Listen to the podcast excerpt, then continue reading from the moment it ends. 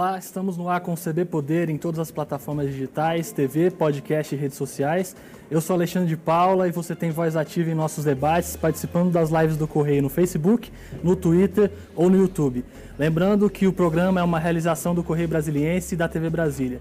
Aqui no estúdio comigo hoje o secretário de Segurança Pública do DF, Anderson Torres. Bem-vindo, secretário, muito obrigado. Obrigado, Alexandre. Temos novidades, né? O balanço de 2020 acabou de sair. Quais são os principais destaques aí dos números do ano passado? Bom, boa tarde, Alexandre. Obrigado pelo convite mais uma vez. A gente está bem feliz com os números do Distrito Federal. Acho que a gente, desde que a gente começou a medir, por exemplo, os homicídios no Distrito Federal, nós fizemos o melhor ano dos últimos 30 anos da história do Distrito Federal, de, de que a gente mede o, os homicídios. Então fizemos aí, uh, os crimes contra o patrimônio diminuíram aproximadamente 30%, aquele crime que traz a sensação de insegurança, o furto, o roubo, o assalto, diminuiu aproximadamente 30% no Distrito Federal. E, e, e tivemos uma grande redução num crime que também tem chamado muita atenção da sociedade, que é o feminicídio. Aproximadamente 50% a menos. Em relação, Alexandre, que eu acho importante a gente já de início destacar, e tudo isso em relação também ao ano de 2019, uhum. que já havia sido um ano de recordes, de diminuição dos números, de diminuição dos crimes. Então, o ano de 2020 acabou sendo um ano de muito trabalho, de muita dedicação para nós da segurança pública, mas os resultados graças a Deus vieram. E quais acham que são os principais fatores que contribuíram para essa mudança, que já vinham contribuindo em 2019 e que em 2020 foram aí mais importantes? Eu acho que é o trabalho, trabalho sério, trabalho feito com, com metas, cumprimento de metas, análise de resultados, é, reorganização praticamente semanal das nossas atividades, da nossa gestão, da nossa, da nossa atuação principalmente. Eu ressalto como fundamental a integração das forças de segurança aqui no Distrito Federal. Eu sempre digo isso, não há que se falar em fazer segurança pública sem as forças de segurança integradas, trabalhando juntos, trabalhando em sintonia. Isso acho que é um, tem sido um avanço muito grande para nós aqui no Distrito Federal. Era um problema anterior, né? Isso vinha acontecendo de crises entre as corporações e problemas que vinham antes, né? Exatamente, Alexandre. Assim, na minha primeira conversa com o governador libanês, quando ele me convidou para ser o secretário aqui, eu confessar para os senhores aqui que o que eu disse a ele era isso. Eu disse, governador, nós precisamos integrar as forças de segurança do DF. Só assim os números os resultados vão aparecer. E Brasília, né, eu acho que tudo isso que a gente faz, o que tem que nos pautar é o interesse público, né, e a partir do momento que o interesse público nos pauta, as instituições precisam trabalhar em sintonia, precisam trabalhar para a sociedade. E é isso que a gente tem feito. A gente conseguiu realmente apaziguar as coisas no Distrito Federal, colocar no rumo que a gente entende que é o rumo correto. Uh, parabenizo e agradeço aí a todos os policiais do DF que entenderam o nosso projeto e os números estão aí mostrando que o caminho está correto. Você citou teve uma, uma, queda também no número de homicídios, né? Talvez seja o dado mais, mais expressivo também. É o menor. É, a Secretaria de Segurança, buscando nos nossos arquivos lá, né, nós começamos a divulgar uns números mais corretos e mais confiáveis a partir de 1980. De 1980 para cá, nós fizemos a menor taxa de homicídio de todos esses anos. Então, assim, desde que se começou a monitorar isso no DF de uma forma eficaz, esse ano de 2020 foi o menor uhum. índice, tá? a menor taxa de homicídios no DF. Então, isso, isso são muitas vidas salvas, né? muitas, poupamos muitas vidas. E, e, esse é o crime mãe, né? o crime que ceifa o nosso principal bem, que é a nossa vida. E, e, a gente conseguiu baixar isso e esse número muito nos alegra, uhum. é, é, porque é um paradoxo que a gente vive hoje. Uhum. Né? A gente tem uma população aumentando, né? a gente tem um efetivo das polícias diminuindo e os crimes também diminuindo. Quer dizer, a gente tem conseguido fazer mais com muito menos. A gente realmente tem hoje um déficit e um problema grave nos efetivos das polícias do DF. Caiu de quanto de 2019 para para 2020? É, em 2019 nós fizemos aí, o, o era, a gente bateu o recorde dos últimos 35 anos, agora uhum. foi 41 anos. Uhum. Nós estamos com uma média de 11,4 homicídios para 100 mil habitantes, uhum. uma média extremamente baixa, que supera inclusive as nossas metas para 2022. Quando nós assumimos, nós tínhamos metas dos quatro anos do primeiro mandato do governador Ibanês, e, e, já hoje a gente já, já conseguiu superar essas metas e superar assim com, com, com folga. Então, a gente estava vendo no DF, no jornal local, antes do, do, início do CB Poder, alguns casos do fim de semana, foram sete casos. É, esse início de ano sempre muito movimentado, existe alguma explicação para que aconteça esse tipo de coisa no, no, no começo de ano? É. Existe uma preocupação maior até da, das forças de segurança nesse período? Assim? Existe uma preocupação maior. Começa ali no Natal, no uhum. final do ano, né? Os crimes contra o patrimônio aumentam muito ali, muito dinheiro circulando pela cidade, o comércio aberto mais tempo, então a gente já tem A Polícia Civil, a Polícia Militar tem operações específicas para esse período e no começo do ano não é diferente. Uhum. É, é, apesar de, de, desses sete homicídios no final de semana, mas nós temos três a menos já do que o ano passado para o mesmo período. Uhum. Quer dizer, continuamos aí num caminho de baixar a criminalidade. É claro que, que todos os homicídios e feminicídios aqui são estudados, a gente analisa as causas. Eu tenho, garanto para você que a grande maioria das causas dos homicídios no Distrito Federal são problemas entre as gangues, entre os próprios marginais, uhum. tá certo? A gente tem aí uma estatística que 78% da, das vítimas e dos, dos assassinos aí, eles têm todos têm ficha criminal, passagem pela polícia. Então, isso, grande parte desses homicídios é essa guerra que existe entre eles. É óbvio que toda vida é importante, nós não estamos aqui para dizer que vida é mais importante, é menos importante. Agora, é, é, o que eu quero dizer é que a gente tem procurado manter isso em níveis extremamente aceitáveis aqui no DF. Você citou as quedas no feminicídio, mas houve um caso essa semana e é um, é um crime que sempre choca muito e que sempre causa muita comoção. É, e, e, ainda continua acontecendo não só no DF, é um problema nacional que vem sendo tratado com mais destaque depois da criação também da, da lei do feminicídio. O que, que falta para a gente resolver esse problema, para a gente diminuir isso mais ainda? É, acho que é uma questão cultural, Alexandre. Isso aí, está certo. A gente, é, como eu sempre digo, a segurança pública muitas vezes chega, infelizmente, para buscar o corpo. Né? Há todo um medo de se denunciar, há todo um, um, um eu, eu chamo até de uma conivência das pessoas que sabem que está acontecendo uma violência contra a mulher. O feminicídio, ele não é um crime que, que acontece, ele, que ele já nasce maduro. Ele vem amadurecendo. É um tapa, é uma surra, é uma prisão, é uma, um cárcere privado, ele vai, ele vai acontecendo até o desfecho final, que é o homicídio, que é o feminicídio. Então, assim, é, ao longo desse intercrimes aí que eu chamo, que isso para mim faz, tudo faz parte do feminicídio, nós precisamos de informação, Alexandre. A sociedade brasileira precisa amadurecer nesse sentido. Precisa entender que isso não é normal. Na cabeça de muita gente é normal. O cara maltratar a mulher, o cara bater na mulher. Na cabeça de muita gente isso é normal, Alexandre. Isso tem que mudar. Ou isso muda, ou a gente não consegue diminuir esse tipo de violência, de barbaridade, e que tem uma série de consequências terríveis para a sociedade. Não só a morte, que é o pior, mas e os órfãos do feminicídio. E as famílias que ficam órfãs disso tudo. Essas crianças, como é que ficam essas crianças, Alexandre? Que muitas vezes tem a mãe morta, o pai preso, ou morto também, porque se suicida. Como é que ficam essas pessoas? Acaba gerando um outro problema social que lá na ponta pode descambar novamente para um Muitos crimes cometidos na frente das crianças. Entendeu? A própria, teve um caso no Rio de Janeiro, no Réveillon, perto de uma médica, se eu não me engano, uma, uma juíza. Uma juíza. Uma juíza. Crime horroroso. Né? Na frente dos filhos, crianças pequenas, enfim. Isso precisa mudar. Uhum. Né? A gente precisa entender, estudar melhor da parte da segurança pública no Distrito Federal, só o que nós temos feito desde o início da minha gestão é uma prioridade o estudo de todos os casos. A gente estuda caso a caso, lê os processos de capa a capa para entender como foi, que horas foi, que arma foi, como é que foi, para a gente tentar mapear esse crime e prevenir. Agora, sem a ajuda da sociedade, é muito difícil. Você senhor que é um problema complexo que envolve várias áreas. Como é que está também a integração dentro do governo, né? para além da segurança com as outras áreas, esse diálogo com outras secretarias? Alexandre, aqui no Distrito Federal, eu acho que o, o governador Ibanez, nesse aspecto, o governador acertou muito, criando uma secretaria própria, Secretaria da Mulher, né? ela, ela, ela busca essas políticas públicas, ela passa, ela, quer dizer, existe uma pasta própria para pensar esse problema. Tem sido feito um belíssimo trabalho, tem nos ajudado muito, eu tenho visto isso, os resultados vêm, é como eu disse, eu, eu sou a ponta do, do problema. Né? O problema ele começa e nós estamos ali na ponta. Eu tenho visto que tem melhorado muito o atendimento. Não é fácil, várias eh, estruturas precisaram ser construídas. A secretaria era uma secretaria pequena, foi reformulada, hoje é uma secretaria que consegue atender o Distrito Federal, a Secretaria da Mulher. Então, assim, eu acho que o governo acertou muito quando criou essa secretaria. Acho que a gente tem conversado muito com os outros secretários. É um problema, é uma prioridade que o governo do Distrito Federal, esse governo, estabeleceu.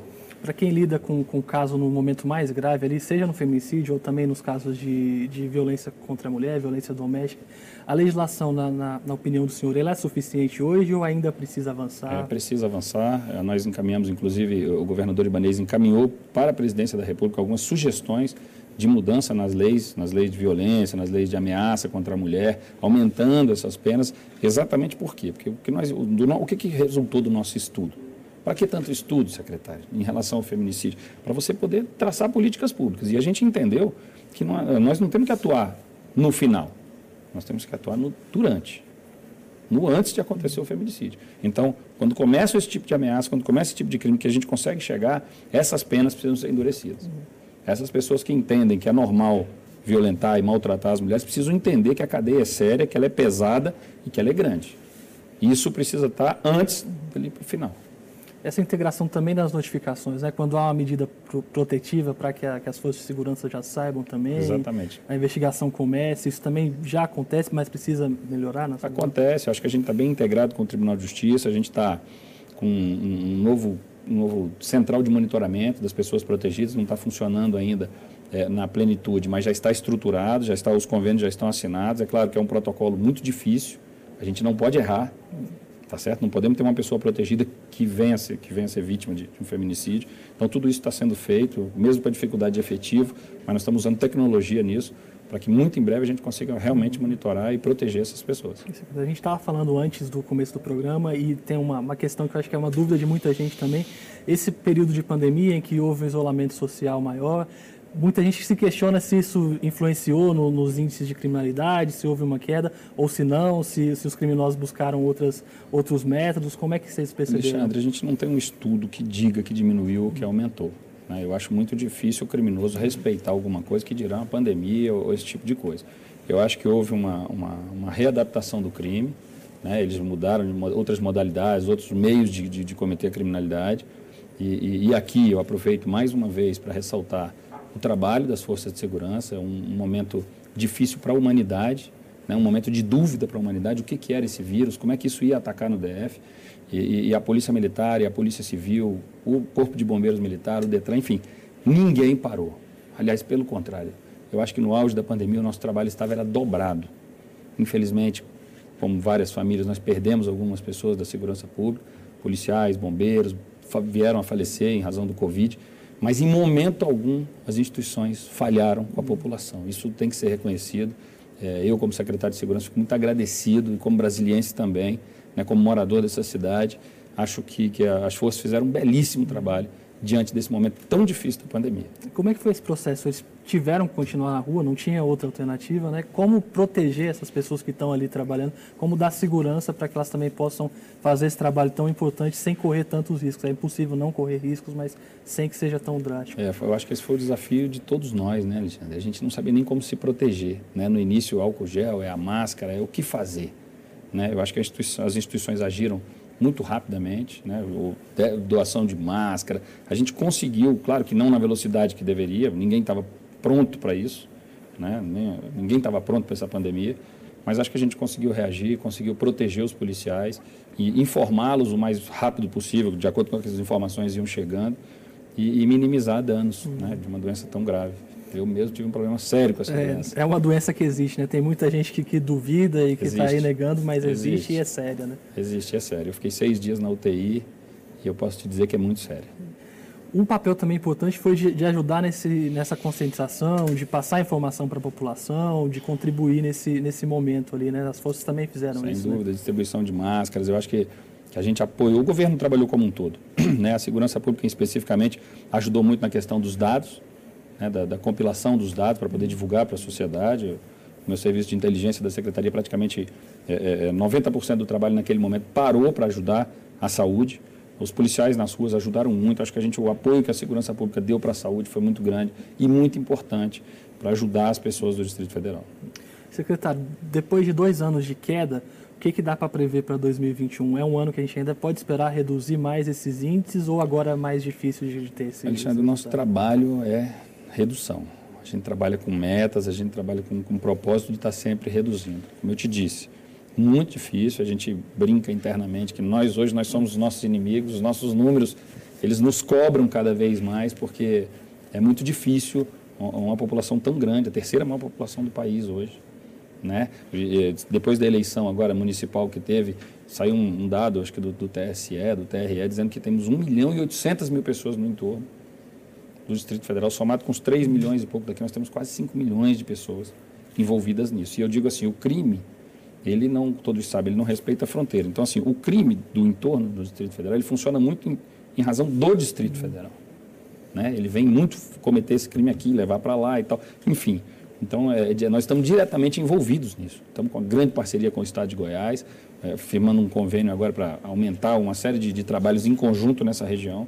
Mas o que eu digo assim, é, apesar de toda dificuldade, nosso objetivo é diminuir os crimes, é continuar diminuindo, apesar do aumento da população. Aqui no DF, nosso objetivo é diminuir e trazer um dia a dia melhor e mais seguro. Uhum para todos nós que aqui vivemos. Você citou essa questão do entorno que é muito importante também na saúde, né? Porque existe esse intercâmbio entre as duas populações, muita gente de lá trabalha aqui, então o problema que é do entorno acaba sendo nosso e, e vice-versa, né?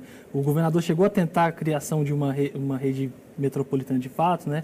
Uma medida provisória que acabou não prosperando. Mas como é que está essa conversa com Goiás? Você citou esse convênio, como é que está essa integração para tentar melhorar esses Extremamente interessante. Já tivemos duas reuniões com o secretário, inclusive o governador Caiado, no encontro que tivemos em Goiânia, fez questão de estar presente e nos disse que faz questão que a gente realmente é, é, toque isso para frente. Então, nós temos o aval do governo do, do, Estado de Goiás, temos o aval do governador do Distrito Federal e estamos agora em fase final de, de para fechar um convênio. Esse convênio envolve também o Ministério da Justiça, que é quem vai fomentar as políticas aqui no entorno, como é uma ação né, que envolve mais de um Estado.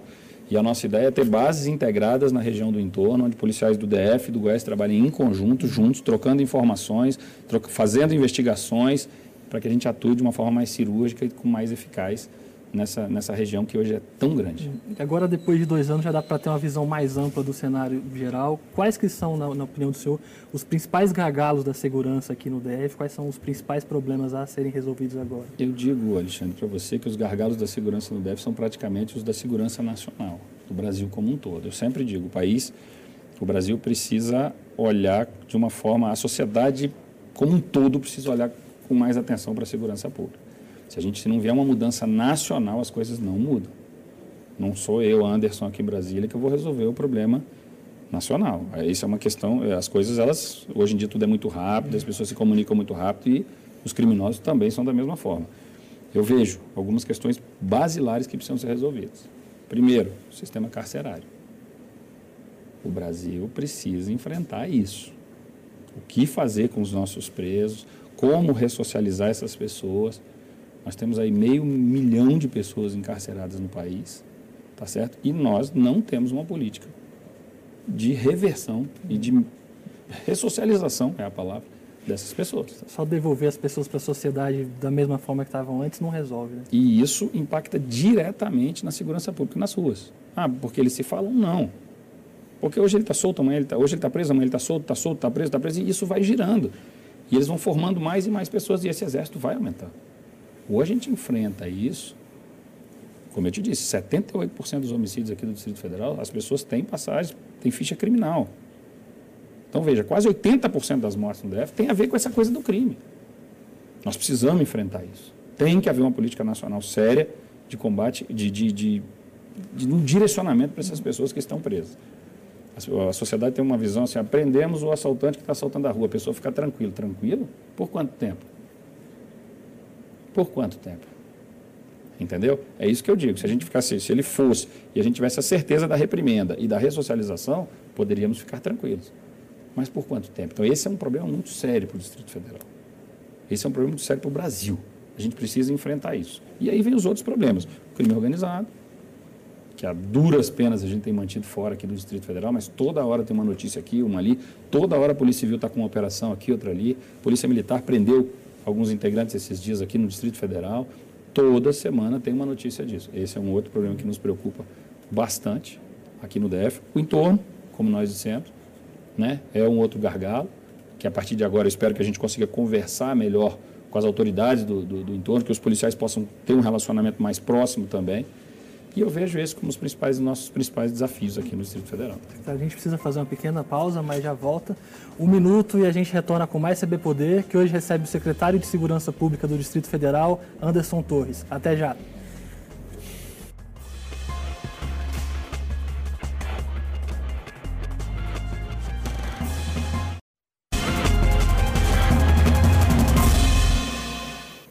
Estamos de volta com o CB Poder, que recebe hoje o secretário de Segurança Pública do Distrito Federal, Anderson Torres. Secretário, nos nossos comentários aqui nas lives do Correio no Facebook, no Twitter no, e, e, no YouTube também, pessoas perguntando muito sobre os concursos públicos, tanto do Corpo de Bombeiros, da Polícia Civil.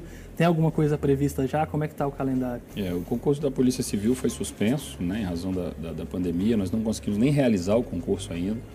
e estamos aguardando o melhor momento para que seja realizado. Como eu disse, a Polícia Civil hoje tem um déficit muito grande de policiais, agentes de polícia, escrivães de polícia, é um déficit gigantesco. Isso impacta no nosso trabalho, não tenho dúvida disso. E, e, soltamos os concursos, talvez o maior concurso da história da Polícia Civil. Entretanto, ele não foi realizado, a gente não conseguiu realizar nem a primeira fase ainda. Nós temos um concurso do Corpo de Bombeiros Militar e um da Polícia Militar em andamento. Já nomeamos, desde que, que do início da nossa gestão, nomeamos mais 3 mil policiais, sendo só da PM mais 2 mil policiais militares. Agora, pandemia. Eu tenho dito a eles. É onde eu, eu vou, eu encontro muitos concursantes, até em restaurantes e tal, sempre converso com eles. A gente tem feito o possível dentro de uma realidade de pandemia e de crise financeira para o Distrito Federal. Como eu disse, há um compromisso do governador em nomear todos eles. O governador é, nos chamou lá e disse que era para nomear desde o início. Agora, dentro de uma, de uma com metas, dentro de responsabilidade e atendendo os critérios da pandemia. A gente não contava com a pandemia. Realmente já era para estar com esses concursos bem adiantados em relação ao chamamento e formação dessas pessoas. Dentro desses critérios, nós vamos continuar chamando e eu espero conseguir colocar todos até o final da nossa gestão. O concurso da Polícia Civil, que é o que já estava prestes a ser feito, né? não foi feito justamente por causa da pandemia, dá para ter uma ideia de quando vai ser seguro ainda precisa esperar mesmo? É, eu acho que a gente está bem próximo de uma vacina, uhum. né? Eu acho isso muito importante. Eu acho que a partir do momento que eu estava lendo hoje de manhã, apesar da vacina estar tá chegando, acho que uma segurança só a partir do mês de maio, foi o que eu estava lendo hoje, uhum. especialistas da saúde falando, que não é, não é porque está vacinando todo mundo, que imediatamente nós vamos ter aí um, uma imunização. Então, assim, no mínimo um mês de maio. E eu acho que todos esses fatores serão analisados aí pela Polícia Civil e no melhor momento esse concurso será realizado. É, a gente tem agora também um aumento de casos ocasionado pelas festas de fim de ano e toda essa segunda onda que está vindo. É, complica. Complica, complica todas as áreas. Como eu disse, a segurança pública não é diferente. É. E a gente está muito atento a isso. Vontade, eu sempre falo. As pessoas até ficam bravas. Digo, o maior interessado sou eu. De colocar mais, mais policiais nas ruas. Uma, uma, só para se ter uma ideia, é, o cancelamento dos eventos em razão da pandemia liberou todo um efetivo policial para as ruas, que me ajudou muito nessa estatística. A pandemia, uhum. é, é, é vejam quantos policiais aqui em Brasília, o DF, a capital do país, quantos policiais são, a gente coloca nos jogos, manifestações, eventos e tudo, enfim. Não atender a isso e tirar esse efetivo e colocar nas ruas nos ajudou demais. Então veja que eu tenho um déficit uhum. muito grande de policiais. Eu sou o maior interessado nisso. Agora, vamos fazer com responsabilidade. Aproveitando esse tema, a gente tem uma pergunta também de, de um espectador, que é do Júnior Bonifácio, justamente sobre isso. Como que o baixo efetivo, a baixa no efetivo, atrapalha no dia a dia das Atrapalha muito, claro que atrapalha. Né? E, e a gente supre isso, de certa forma, com o serviço voluntário, quer dizer, o policial trabalhando na folga.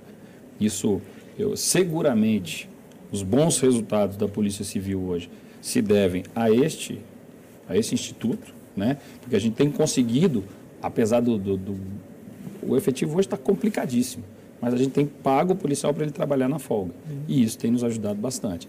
Então, o que a gente tem feito é isso. Se tem um impacto, tem um impacto. Óbvio que tem. Como eu disse, eu sou o maior interessado e eu já estaria com esse concurso mais adiantado se não fosse a pandemia. Uhum. Mas, infelizmente, a gente tem uma série de regras sanitárias, uma série de regras que precisam ser estabelecidas, que, que enfim, que a gente precisa observar. Você falou um pouco no fim do primeiro bloco sobre a, o crime organizado, não é uma preocupação também muito grande, gera muito medo na população. Sempre que há essa notícia né, de alguma ação da, da Polícia Civil, da Polícia Militar que tem relação com isso, as pessoas ficam muito preocupadas. Como é que você vê essa ação deles aqui? Como é que isso tem sido contido nesses últimos anos? Tem sido contido com muito trabalho, inteligência pesada, investigações em cima disso para que não, não se estruturem aqui na capital federal. Isso preocupa a população como um todo, nos preocupa né? Nós não podemos deixar Brasília ser dominada por isso. E quando eu digo dominada, a gente vê outros estados, outras capitais do Brasil com muita preocupação. Uhum. Então, é, é um trabalho direcionado, áreas específicas dentro das polícias para cuidar disso, 24 horas cuidando disso para que isso não chegue, não se instale de vez no Distrito Federal. Isso, todos que têm chegado por aqui, tudo que a gente tem identificado tem sido preso e, e e rapidamente é, reprimir a ação dessas pessoas. A presença de líderes desses grupos na, na nosso, nosso sistema penitenciário também é uma preocupação ainda. Eu sei que quando houve a transferência, né, houve tanto a preocupação do senhor quanto do governador Maneiro Rocha. Na época, o governador chegou a criticar o, o então ministro Sérgio Moro né, pela, pela decisão de trazer e colocar aqui, considerando as características de Brasília, do Distrito Federal, isso ainda é uma preocupação? Ainda é uma preocupação, como, como eu te disse, tem aumentado o número de casos, o número de, de, de episódios aqui no Distrito Federal e a gente tem É, a gente atribui isso exatamente aos líderes estarem por aqui e as pessoas começam, né? Isso são organizações. Né? Então, eles têm toda uma, uma dinâmica deles ali. Nós estamos é, é, muito atentos a isso, mas como eu te disse, isso ainda preocupa. Existe alguma conversa para tentar reverter? É possível reverter ou, ou também não, não, tem como? Eu acho que o diálogo melhorou muito no Ministério da Justiça com o Distrito Federal. Parabenizar o ministro, que tem tido um diálogo aberto. Inclusive fez uma visita à Secretaria de Segurança. Podemos mostrar a ele tudo que está sendo feito aqui no Distrito Federal. E, e, e, o ministro André tem feito um, um, um trabalho brilhante. Ele, ele, conversou conosco sobre essa situação, uma situação realmente também delicada para o governo federal, é delicada para todos. Mas a partir do momento que todos estão envolvidos no problema, a gente consegue entender. O que não dá é para você ficar sem entender o que está acontecendo. Te empurrarem uma situação goela abaixo, num estado que existe um mandatário, que é o governador, que uhum. precisa entender o que está acontecendo e a gente ficar a ver navios. Isso não, não, não é legal. O que o ministro fez foi exatamente isso, foi trazer todos para o problema e juntos a gente vai buscar uma solução. Naquele primeiro momento não houve esse diálogo, não né? houve foi uma decisão... Diálogo. Exatamente. E, secretário, houve investimento também o ano passado na, nas câmeras de monitoramento e alguns aspectos tecnológicos. Esse é um caminho, buscar essa, essa inovação, buscar outros recursos? O, o, a gente está com um projeto que eu ia falar um pouquinho sobre isso uh, para os últimos dois anos, que é um, é um, programa chamado DF Mais Seguro. Hum. Esse, esse programa ele contempla quatro projetos. Um deles é exatamente esse, é a ampliação do sistema de vídeo monitoramento, que é fundamental para a segurança pública, mas não só o vídeo monitoramento. A gente precisa ter inteligência por trás disso, a gente precisa ter programas modernos para poder monitorar tudo isso. Né? Eu não tenho, volto a dizer, um policial para cada câmera uhum. do DF. Né? Nós estamos chegando aí a mil câmeras que é outra marca muito importante para nós, inaugurando as centrais de cada, de cada cidade, para que a cidade possa monitorar suas câmeras. Então, essa é uma das ações do projeto DF Mais Seguro. Outra ação que eu considero fundamental desse projeto é a questão do atendimento de emergência. A gente vai, a gente está estudando e a gente vai melhorar o 190, 193, 197. Isso precisa ser modernizado.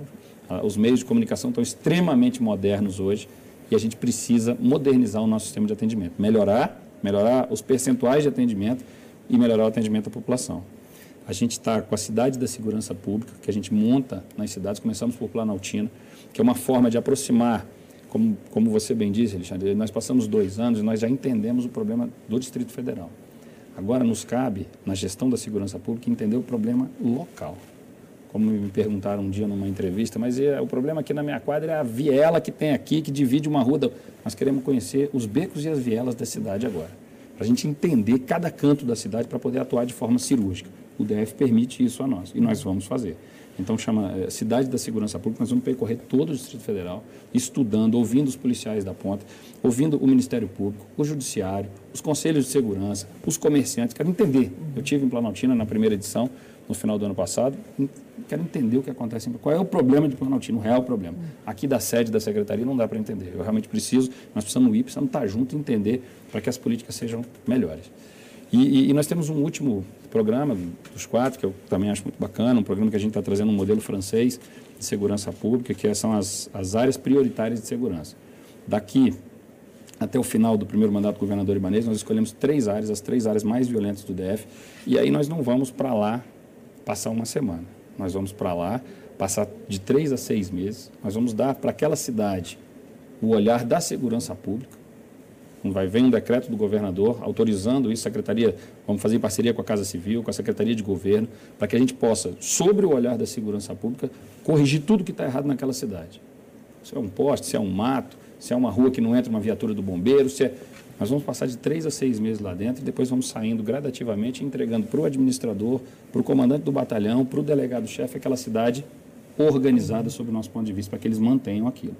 Como, como eu sempre digo, os números do DF são baixos em relação ao, ao resto do Brasil e para continuar baixos, para a gente continuar baixando mais ainda, nós precisamos de programas mais específicos, nós precisamos estar mais junto da população mais, junto, mais nas ruas do Distrito Federal para entender exatamente, cirurgicamente, o que está acontecendo. É isso que causa essa sensação de segurança, porque apesar de ter sempre a redução do, dos números, a gente falar sobre isso, esses dados serem apresentados, as pessoas ainda têm esse, esse medo, ainda têm esse receio. É, é essa a questão? É, é, também é essa, Alexandre. Porque hoje em dia tem uma coisa também muito ruim, e assim, a gente já é a terceira ou quarta vez que vem aqui, então eu me sinto à vontade de falar, hoje em dia se vende sangue. Então você dá uma corda de manhã, liga uma televisão, está pingando sangue lá, morte, cadáver. Isso traz uma sensação de insegurança para quem vai sair daqui 10 minutos de casa. Assaltos e crimes e tal. Então, assim, a sensação de insegurança num país violento igual o Brasil, ela é. Todos nós temos medo. Todos nós. Agora, o que nos cabe é isso: é trabalhar para tentar melhorar isso. E a, estando mais próximo da sociedade, entendendo os problemas e resolvendo esses problemas em loco, eu acho que a gente vai melhorar a vida e a segurança do brasileiro. Secretário, a gente falou de usar tecnologia, de inovação. Infelizmente, os criminosos também estão fazendo isso. Né? Então, vários crimes, estelionato, fraude. O próprio governador foi vítima esses tempos de uma, de uma tentativa de, de fraude. É, como é que está sendo olhar para esse tipo de crime, para essa situação que é cada vez mais comum, né? É, nós também estamos nos adaptando, né? Temos uma delegacia de repressão aos crimes cibernéticos aqui no Distrito Federal que tem funcionado muito bem. Perceba que é muito rápida a apuração dos crimes. A gente tem conseguido, é, é, é por exemplo, um crime que muito incomoda, que é o furto e o roubo de celular. Uhum. Né? A Polícia Civil tem conseguido recuperar e entregar para os proprietários esses celulares isso tem sido é uma vitória. Muitas pessoas às vezes nem acreditam quando recebe o telefonema da delegacia, ó, oh, seu telefone está aqui, venha buscar e tal. Então, assim, a gente tem feito um trabalho muito forte, porque esse crime realmente aumentou. Né? Uma oportunidade, na pandemia cresceu muito, uma oportunidade que eles têm de cometer esse tipo de crime. Mas a gente está atento e prendendo muita gente, responsabilizando muita gente em relação a esses crimes. E precisa encontrar também maneiras né, de, de entender como é que funciona, é. estão sempre inventando novas é sempre isso, né? o nosso desafio é esse. Né? Ainda mais agora, né, tudo mudando tão rápido, mas a gente está junto, a gente está atento e está correndo muito atrás para poder chegar primeiro. Da parte da população, sempre que passar por uma situação dessa, tem que, tem que procurar os, os, os órgãos de segurança? O, o Alexandre, nós trabalhamos com base nos registros. É isso que pauta o nosso trabalho. Então, é, é extremamente importante que o registro seja feito de qualquer tipo de crime. Secretário, muito obrigado. Infelizmente, nosso tempo acabou. Agradeço muito pela entrevista. Obrigado, eu te agradeço. O CB Poder fica por aqui. Obrigado pela companhia. Até a próxima. Tchau.